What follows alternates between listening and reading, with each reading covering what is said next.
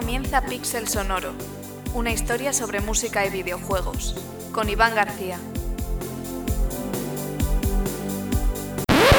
Adiós, pues nada, ya me lo cargué. Si es que me pasa siempre igual que yo y los vinilos no nos llevamos nada bien.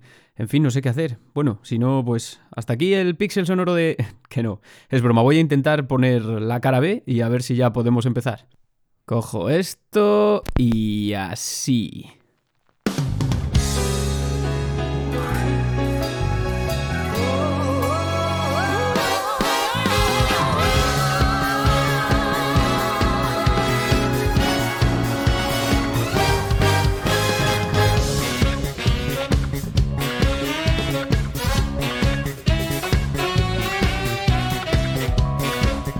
Muy buenas a todos y todas oyentes de Pixel Sonoro y bienvenidos a la pista de baile después de que haya podido por fin dar la vuelta al disco. Tiene implicaciones ¿eh? con respecto al tema que vamos a tratar hoy, os lo juro, y para eso pues tendréis que jugar al juego en cuestión. Y es que hoy vamos a hacer un especial sobre Bayonetta, que en realidad pues mi intención es que sea una reseña más corta, más corta de lo habitual, de algunas cositas que se me han ido ocurriendo, que me han ido llamando la atención y que seguro que os resultará interesante tanto a los amantes del juego y del género hack slash como a los que no lo sois. Así que, aunque no hayas jugado a Bayonetta, quédate porque tenemos musicón y hasta un poco de rever natural que me sale a mí en esta habitación en la que estoy grabando ahora, que no es la habitual.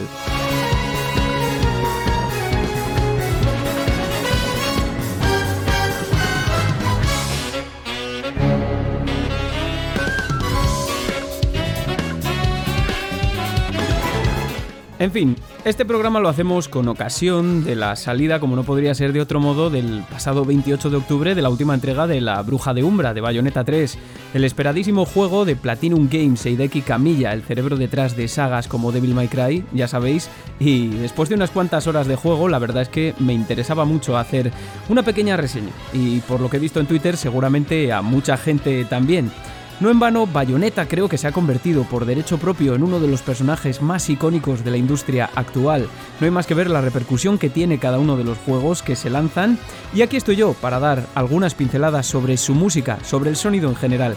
Así que, aprovechando, vamos a comenzar hablando de cómo se ha construido el sonido de Bayonetta en torno al personaje y cuáles son algunas de sus influencias.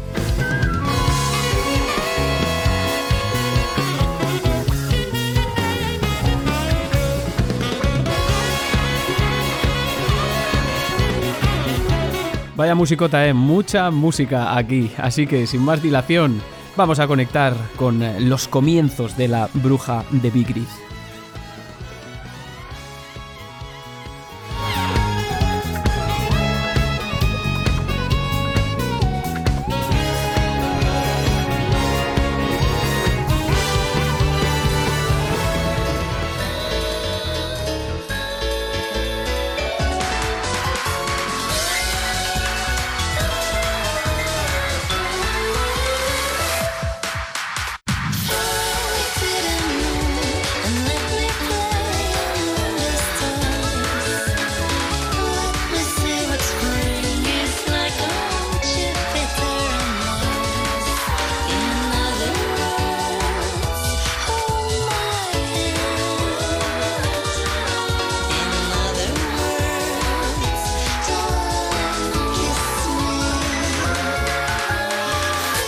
Bueno, ya veis que no nos bajamos de la pista de baile así, con el carácter de la saga, que es hiper enérgica, como no podía ser de otra manera en este tipo de juegos, ¿no? Pero bueno, estamos escuchando la versión del conocido tema Fly Me to the Moon, que popularizó Frank Sinatra en los años 60 y que es parte de los mixes para el clímax de Bayonetta en su primera entrega, lo que inaugura una orgullosa tradición que pasaré a comentar más tarde. Vale, nos situamos en el año 2009, en el nacimiento de Bayonetta, desarrolla Platinum Games y distribuye Sega. El principal encargado de componer la música del primer título y el que le daría su identidad, tal vez, en cierto sentido, fue Hiroshi Yamaguchi, no confundir con el mítico presidente de Nintendo Hiroshi Yamauchi, este es con G, Yamaguchi.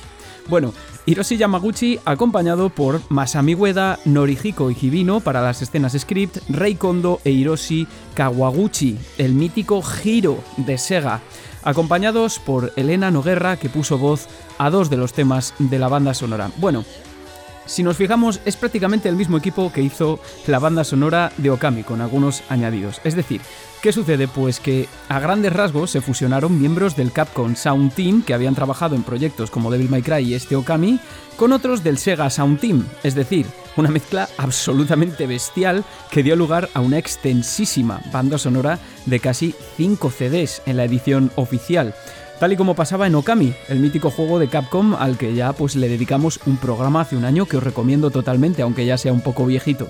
Y con la incorporación también de Hiro, que vinieron además las versiones clímax sobre temas de Outrun y Afterburner, de esos dos juegos míticos. Recuerdo que Outrun ha sido uno de los baluartes en cuanto a la música del videojuego y en un futuro programa, si Satanás quiere, le dedicaremos un espacio, pero por el momento, fijaos qué combinación, ¿eh?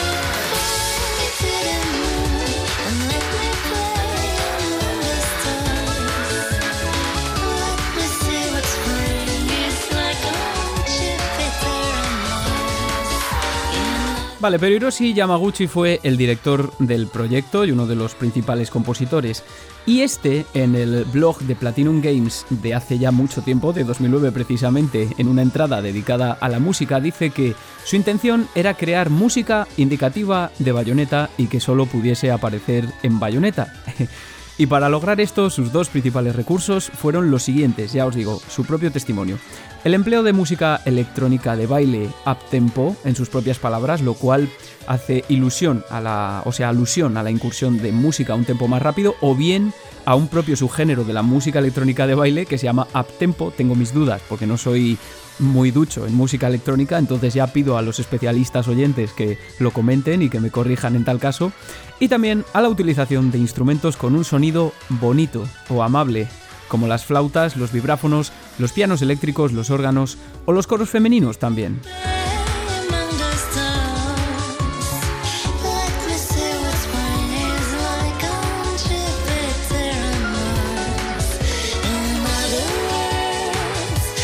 Lo que sucede es que Bayonetta es una bruja, pero el concepto de bruja detrás de la protagonista se encuentra muy alejado de nuestra concepción tradicional de lo que es una bruja.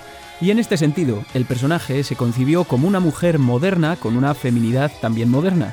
La sexualidad, que alude, tal vez o en mi opinión, a la feminidad cool, más cool de los años 50 y 60, a la revolución sexual americana que antecedió a la segunda ola feminista de la década de los 60, por la que se comenzó a reclamar la igualdad de géneros y variaron las representaciones estéticas del colectivo femenino. Algunas de las más famosas representaciones que se hicieron en el cine, por ejemplo, ocurrieron de la mano de figuras como Audrey Hepburn o Marilyn Monroe. En la música, en cierto sentido, también con Nancy Sinatra, guardando las distancias, pero hay letras ahí que también tienen una gran significación, ¿no? En general, podríamos decir de este periodo que surge una sexualidad más desenfadada y más alejada en comparación con el periodo anterior, pero que desde nuestro contexto, pues no deja de perder ese aire de clase, ¿no? Ese aire cool, porque al final se trata de una sexualidad que se convirtió en icono del pop no se trata de nada excesivamente agresivo. Y este es el caso de Bayonetta, en mi opinión, y así lo expresa la música, también lo creo.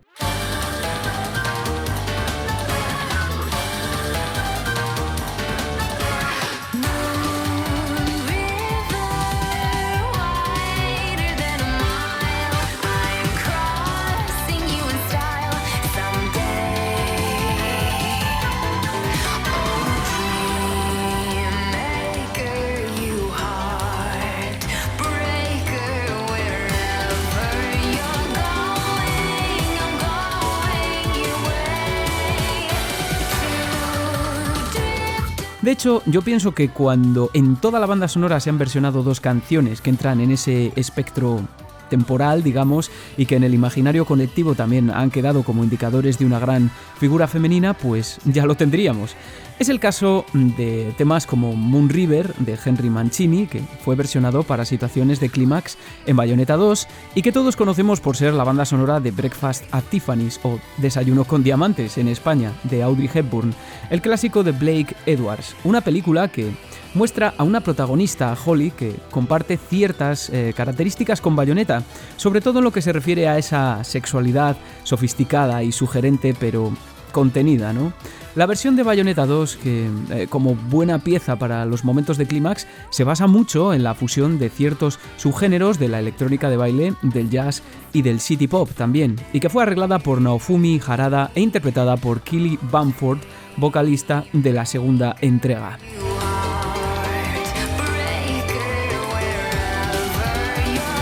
Y como no podía ser de otro modo, pues también tenemos la versión que hemos escuchado en primer lugar de Fly Me to the Moon, del primer Bayonetta, o también titulada In Other Words, que es un tema que, como dije, se hizo popular tras la versión de Count Basie y Frank Sinatra a principios de los 60, pero que fue compuesta en 1954 por Bud Howard e interpretada usualmente por mujeres.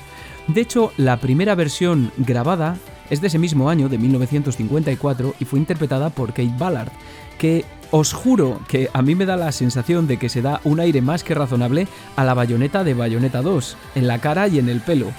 Bueno, pueden ser coincidencias, a mí me lo parece, pero el caso es que esta canción fue también el ending de Neon Genesis Evangelion, o sea, que hay un precedente ahí en el anime, como suele ser bastante frecuente, por otra parte, ¿no? Que el videojuego tome influencias de varios de los géneros que hay en todo el espectro cultural, digámoslo de esa forma, ¿no?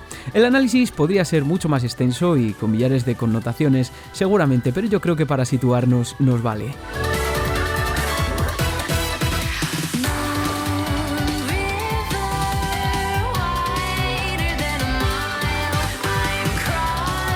Bayonetta 2, que fue lanzado en 2014 para Wii U, una versión que yo tengo casi desde el día 1, uno de los juegos, uno de mis juegos favoritos de la, de la pasada generación y uno de los mejores juegos de Wii U, sin ninguna duda. Wii U que a mí siempre me ha parecido, no me escondo, una plataforma muy, muy maltratada de manera injusta. Pero bueno, eso es otro caso, ¿no?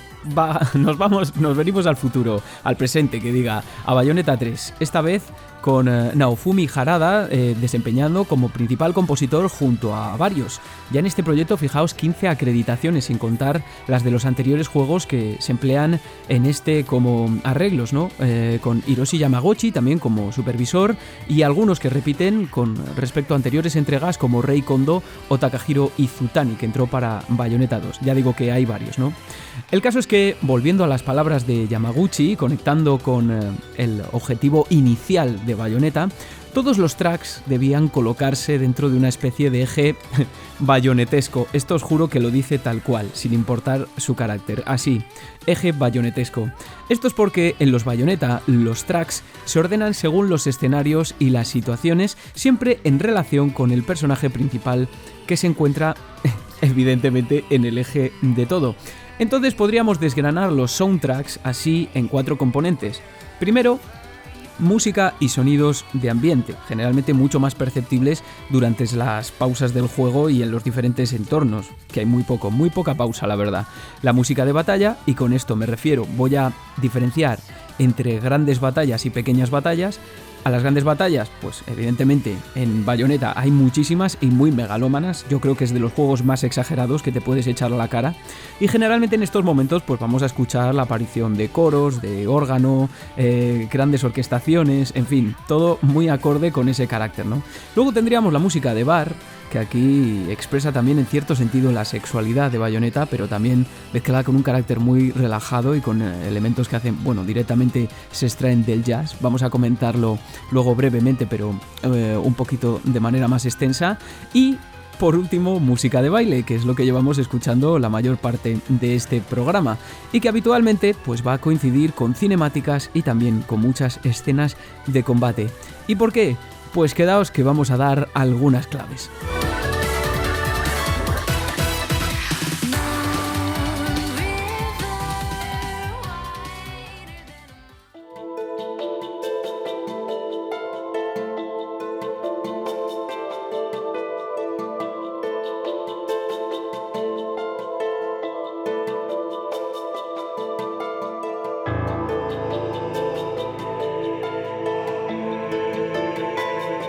Querido o querida oyente, estás en Pixel Sonoro escuchando el tema de el primer bayoneta de Old City of Big Y es que el viaje en Bayonetta 3 nos lleva a recorrer diferentes universos, pero lo cierto es que todo parte, toda la historia del personaje, quiero decir, de la antigua ciudad de Vigrid, situada en algún lugar de Europa, pone en el libreto del primer Bayonetta.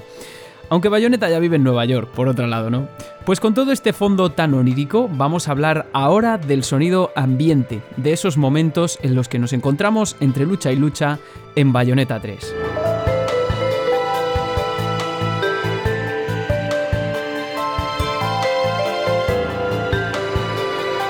Y es que si hay algo que sabe hacer bien Bayonetta, y yo creo que desde el principio fue una intención de sus responsables, como estamos acostumbrados en los juegos más icónicos de Hideki Kamiya, es a tener espacios y situaciones bien definidos musicalmente. La personalidad de los eh, personajes también va a influir notablemente en esta definición, pero al margen de esto es cierto que cada espacio queda bien acotado, sobre todo diferenciando el ambiente de las situaciones de batalla y de la música que se aplica a ellas, que irá variando pues en función de la relevancia del combate y del estado del personaje en ese momento como ya he comentado. No en vano se suele contar con varios autores y esto multiplica la cantidad de tracks que se emplean en total. También le aporta riqueza al juego, desde luego. Es típico, por ejemplo, de este tipo de formaciones que hemos eh, comentado, dar lugar a soundtracks comerciales de varios discos. Lo dije antes, lo veíamos en Okami. Ahora vamos a comentar una particularidad que personalmente creo que tiene el espacio acústico en el que normalmente se sitúa nuestra protagonista, especialmente en Bayonetta 3, nuestra super carismática protagonista.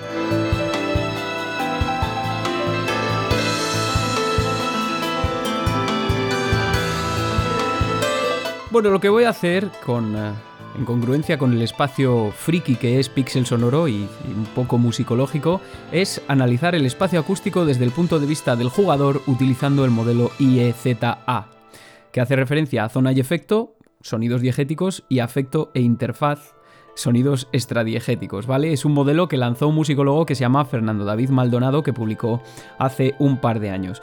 Bueno, dentro de todos estos conceptos, pues la zona haría alusión al sonido ambiental de fondo y a los sonidos superpuestos, un entorno generalmente no interactivo, ¿no? Que es el sonido de fondo que escuchamos en todos los videojuegos. Algo que es contemplativo, que generalmente pues tiende a imitar el mundo real y que tú puedes pararte a escuchar o no si quieres.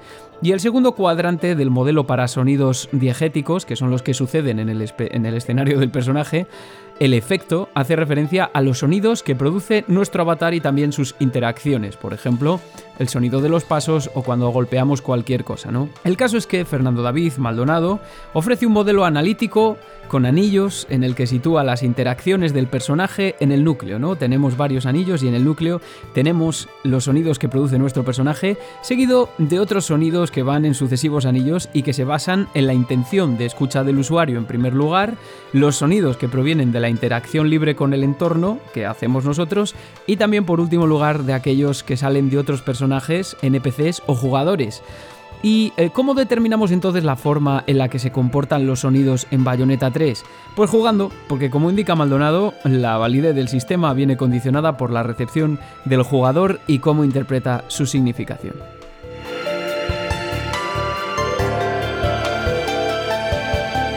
De este modo sucede que si colocamos todos los sonidos en el espacio acústico en este modelo de anillos que nos dice Maldonado, ¿no?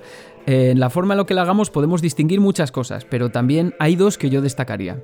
La primera, que es muy típica de los juegos de camilla, y yo soy un gran fan de Devil May Cry, es que se tiende a musicalizar el sonido ambiente hasta tal punto que a veces es difícil distinguirlos, el uno y el otro, o sea, la música y el sonido de los escenarios, en según qué situaciones. En Bayonetta 3 pasa bastante en algunas situaciones de las que no hablaré, para no hacer spoilers, pero a mí me ha dado esa sensación. En tales momentos tengo la impresión de que se musicalizan eventos como la bruma o el viento, que produce una sensación muy extraña y a la vez reconfortante. Pero ¿qué pasa? Que si nos quitamos de todo lo que dice Fernando David Maldonado, de los otros jugadores, de los sonidos que surgen al interactuar voluntariamente con otros objetos del mapa y también del sonido ambiente, lo que queda aislado es lo siguiente.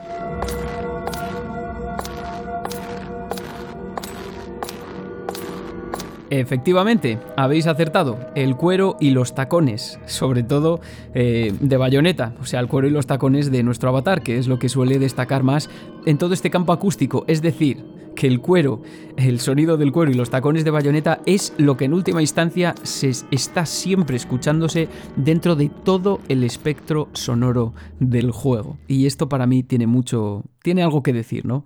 Para mí también es una reivindicación de la sexualidad del personaje situada en el centro de todo nuestro espectro. ¿Y vosotros qué pensáis sobre esto?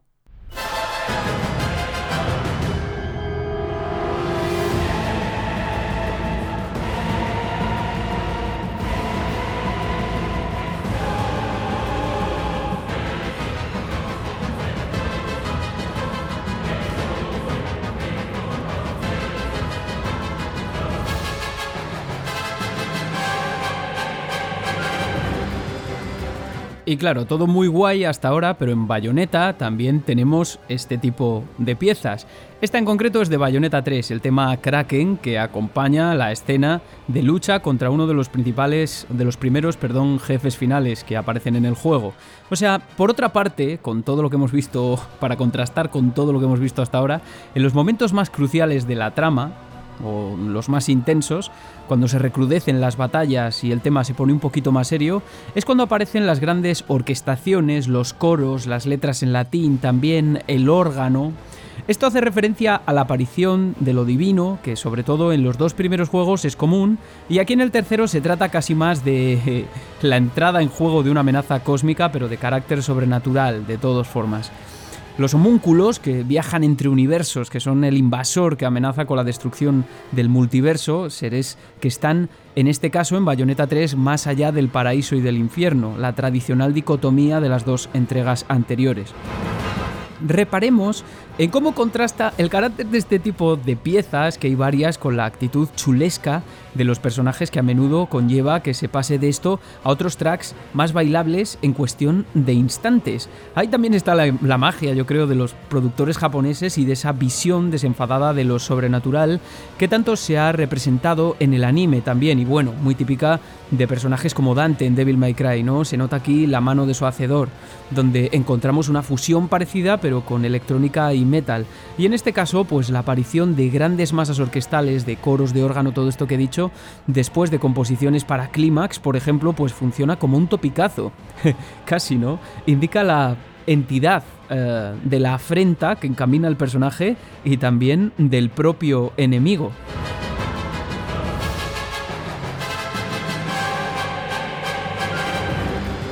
Mucho topicazo, ¿no? Y además en Bayonetta 3 tenemos otra cosa que es la cuestión del eh, exotismo. En Bayonetta 3 en concreto viajamos entre universos visitando pues varios emplazamientos y por lo menos hasta donde yo he jugado hasta ahora todos referidos pues como a una especie de... Eh, territorio oriental, ¿no? Eh, y por eso me parecía importante hablar del tema del exotismo, del autoexotismo que parece que eh, sale a la palestra en varios juegos japoneses, ¿no? El exotismo oriental que también aparece en Bayonetta 3 y que seguramente pues lleva apareciendo también en buena parte de la serie con la introducción de instrumentos que mm, Yamaguchi denomina étnicos. En el caso de China, por ejemplo, en Bayonetta 3 tenemos eh, breves apariciones de eh, sintetización, o a lo mejor no sé si es sintetización, pero bueno, de flauta ditsi y de guseng, ¿no? Guseng, que es el instrumento chino tradicional equivalente al koto en Japón. Debemos tener en cuenta para esto que ella, eh, Bayonetta, es de procedencia europea y que su personalidad está basada en el pop americano de los 50, si tenemos en cuenta esto, ¿no? Si estoy en lo cierto de los 50 y de los 60. Pero también tiene una personalidad moldeada por la cultura anime japonesa, ¿no? Y también de ahí los gestos, el baile, el desenfado, todo eso, ¿no? Es un tema muy complejo, pero a mí personalmente me extraña escuchar a Yoshi Yamaguchi hablar de la adición de instrumentos étnicos para embellecer las piezas. Eh, tratándose de instrumentos propios de su tradición, en algunas ocasiones a los que hace referencia, lo que a mí me parece un claro caso de autoexotismo, que es algo que en los videojuegos debería ser una materia de investigación, al menos a mi parecer, porque es cierto que, sobre todo en los juegos que se basan en. Eh, juegos japoneses que se basan en la eh, época medieval europea o en el mundo occidental en general, yo sí que tengo la sensación de que muchos de estos elementos funcionan con un claro componente autoexótico, pero eso sería harina de otro costal.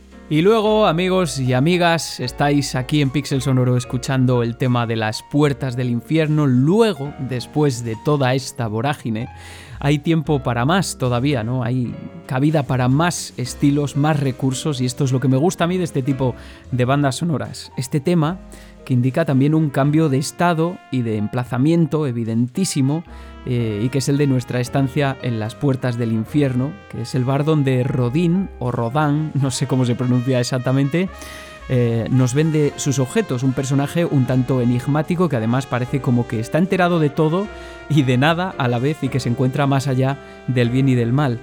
Un tema, mm, este, el de las puertas del infierno, de título homónimo, que a mí particularmente me gusta, me encanta como trompetista, evidentemente ya podéis escuchar de qué pie cogea el tema, pero también porque me recuerda al trompetismo de temas míticos del hard bop como Blue in Green de Miles Davis, uno de los cortes del disco Kind of Blue, que es un disco de los finales de los 50 que perfectamente estará en el top 3 de los álbumes de jazz más relevantes de todos los tiempos, por varias razones a las que no entraremos aquí, pero también me recuerda bastante al cool jazz de Chet Baker, estos dos eran los máximos representantes de estas dos corrientes o subgéneros dentro del jazz.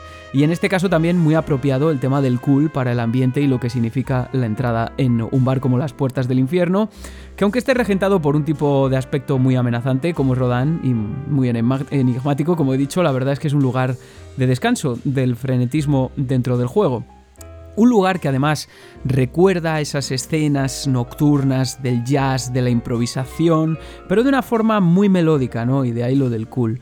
Un lugar, un lugar perdón, al que además accedemos colocando la cara B de un vinilo, como he hecho yo al principio de este programa, que está puesto en un gramófono suspendido en el aire y bueno, hablando por ejemplo del hard bop y del cool jazz, pues es cierto que ambas corrientes, tanto el cool como el hard bop, pues fueron un tanto antagonistas, digamos, a partir de los años 50, pero creo que ambas corrientes captan un poco de toda esta esencia que quiere representar Bayonetta en este ambiente.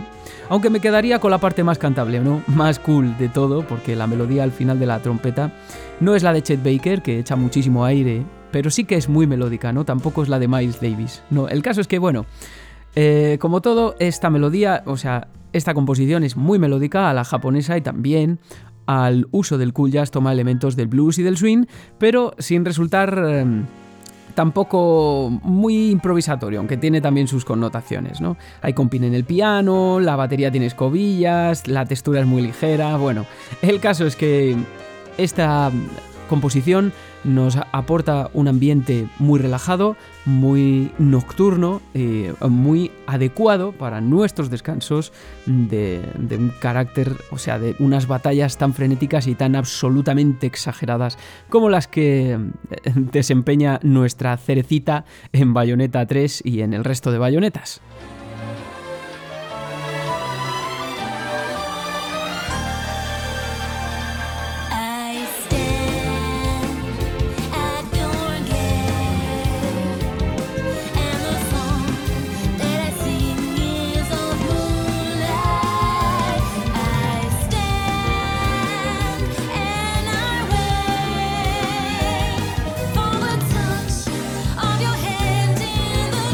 Y después de este momento de chapa que os he dado con mis pensamientos que me iban llegando a la cabeza en ese momento, os lo juro que esa parte no estaba guionizada, sobre jazz y movidas, así ha quedado también, no la pienso cambiar tampoco. Pues volvemos a la pista de baile, que es donde empezamos al principio del programa, porque bueno, al final es parte de la esencia de Bayonetta y lo hacemos con el tema Moonlight Serenade, que es uno de los principales para los momentos de pelea y de clímax en Bayonetta 3, ¿no? En Bayonetta 3, que vuelve a las batallas, la música que invita a bailar y la formación de esa burbuja en la que Bayonetta realmente se comporta según su personalidad para con los enemigos. Y en este caso, se produce una especie de congruencia ludonarrativa que también tiene que ver con la música que suena en las batallas, porque este tipo de música se emplea generalmente para aquellas peleas en las que los enemigos son débiles y previsiblemente inofensivos para la bruja, por lo que para ella podemos intuir que, dado el carácter musical, se trata no de una pelea, sino más bien de un baile. Esta congruencia se hace más patente si tenemos en cuenta que la música va adquiriendo un carácter más solemne conforme la batalla adquiere mayor entidad como veíamos anteriormente.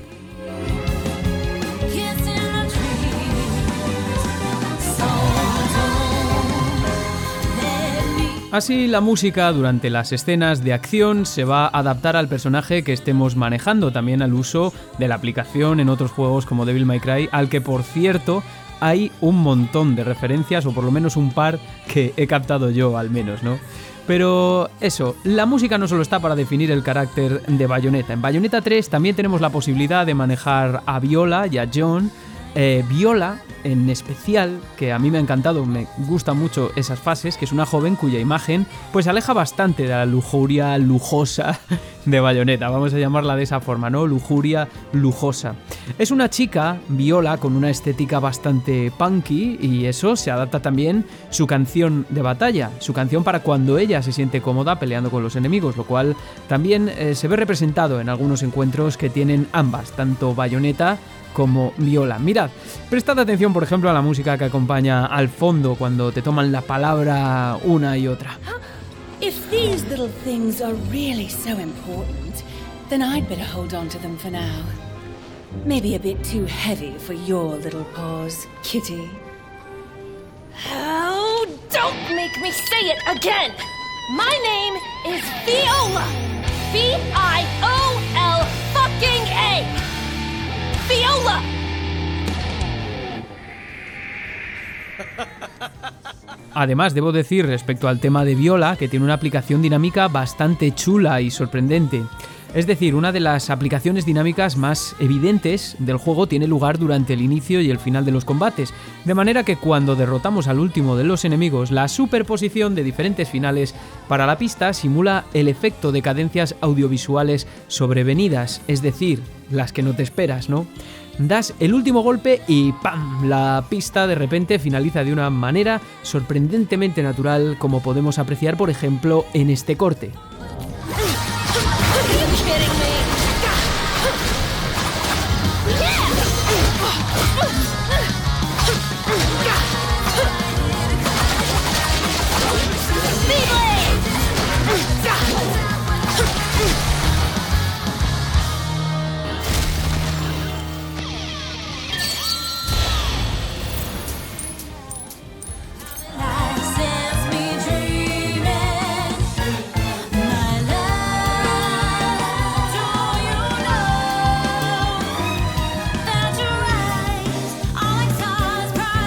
Pues el tema de clímax que tenemos puesto de fondo en esta sección, el más recurrente en Bayonetta 3, es esta vez una versión de un tema de 1939 que no sé si algunos habréis reconocido. Yo la he tocado y no la he reconocido hasta que no he visto qué canción era y es un tema de Glenn Miller de título Moonlight Serenade que es un estándar de jazz a día de hoy muy conocido, pero también eh, muy versionado, ¿no? Pero no al estilo Bayonetta, con esa fusión de EDM con tintes de jazz y city pop del que hablaba Kelly Bamford, la cantante de la segunda entrega. En fin, como he dicho eso, yo la he tocado y es que ni siquiera la he reconocido, o sea que imagina. Sea como sea, esto también pone de relieve que existe voluntad y costumbre por parte del equipo de volver a traer ese pasado, esta vez más lejano que de costumbre, debo decir que de igual modo pues viaja para representar en cierto sentido esa feminidad pop, por así llamarla, ¿no? De Bayonetta, también la sexualidad. Lo que caracteriza también a esta canción, fijaos, al menos según leo en Wikipedia, que parece una tontería, pero esta vez eh, pertenece a un artículo que está bien referenciado, yo os recomiendo que cuando consultéis algo en Wikipedia también consultéis las referencias, pues lo que pone en este artículo, en el de la entrada de la canción, es que el tema formó parte de los Victory Disc, que se enviaban a los soldados del ejército estadounidense mientras estaban en el frente en la Segunda Guerra Mundial. Unas grabaciones de las que ya eh, los que sois los oyentes más asiduos recordaréis porque hablamos de ellas en el eh, episodio dedicado a los escenarios apocalípticos o posapocalípticos que ya grabamos y lanzamos en verano. Y que bueno, es una canción que ya en su época, si lo pensáis, se bailaba también al fin y al cabo. ¿Y qué hace Bayonetta si no es bailar?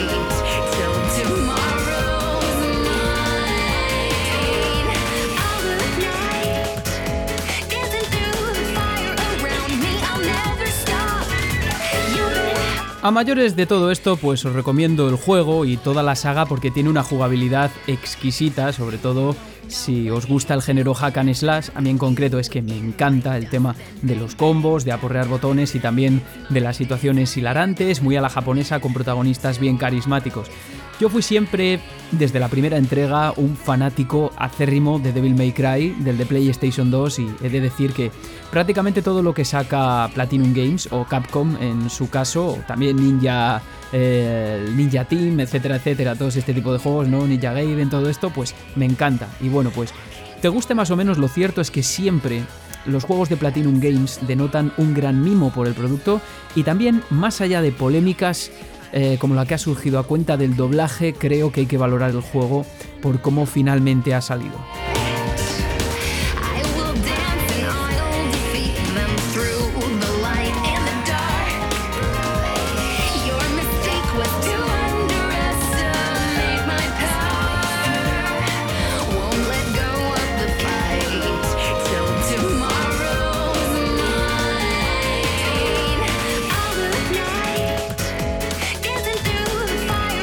Querido oyente, querida oyente, el último tema de esta pequeña selección, Tomorrow is Mine, uno de los temas para el clímax de Bayonetta 2, quizá el tema principal de Bayonetta 2, y uno que, en mi opinión, resume bien lo que es el sonido de la saga de Bayonetta, o al menos el que acompaña a Bayonetta, como esa fusión de beats de la música electrónica de baile, el jazz y el city pop con además algunas incursiones, en este caso en armonía modal, en el modo dórico, al menos esa sonoridad tiene, y giros cadenciales sobre acordes suspendidos, un recurso que les gusta muchísimo a los compositores japoneses y que reconoceréis rápido en el estilo de algunos, algunas, en este caso como Michiru Yamane en Castlevania.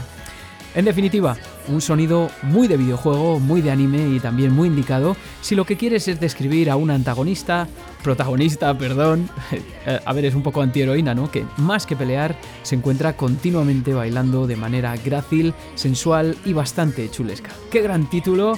Y qué, qué de tiempo, madre mía, el que he tenido que invertir, que esto iba a ser una reseña corta y al final me he liado, iba a ser un programa express y ya veis. Así que bueno, habrá que poner nuestro track de cierre.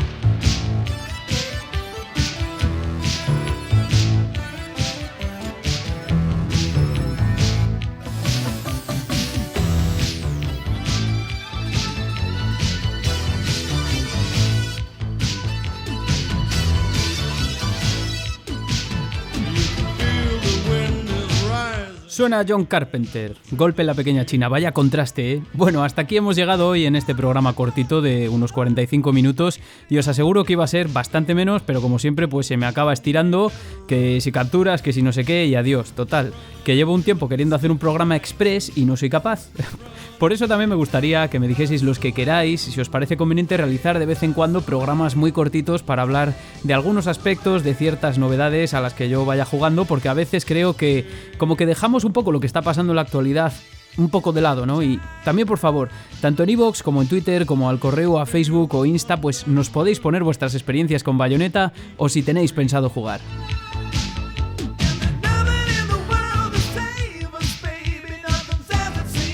Un poco difícil, eso sé, ya lo sé, porque estos días pues anda mucha gente que si ha salido God of War, que si luego sale Pokémon próximamente, en fin, solo por poner dos ejemplos cercanos, y todo lo que ya va saliendo. Así andamos estos días. Bayonetta 3, en definitiva, todos los Bayonetta, juegazos con una cantidad, variedad y calidad de música increíbles.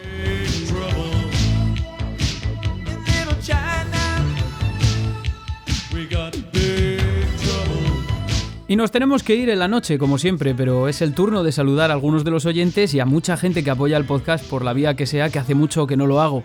Muchas gracias a los compañeros de GTM en primer lugar y a los que habéis tenido unas palabras de felicitación conmigo por como Forever Jugón, por ejemplo, porque la verdad es que me hace mucha ilusión aparecer en una revista como GTM, de vez en cuando ahí estaremos, ¿no?